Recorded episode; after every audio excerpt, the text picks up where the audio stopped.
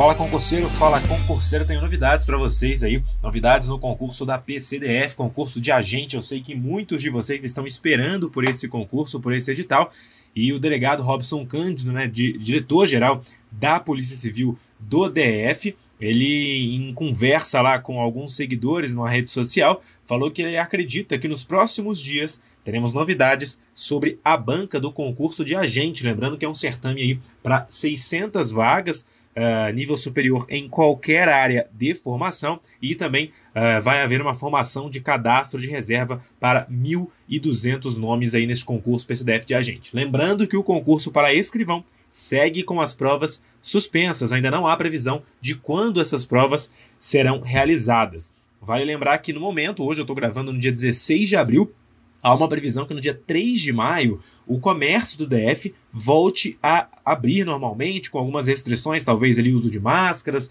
e algumas outras medidas é, para evitar aí a pandemia, né, o, avanço maior da pandemia do coronavírus.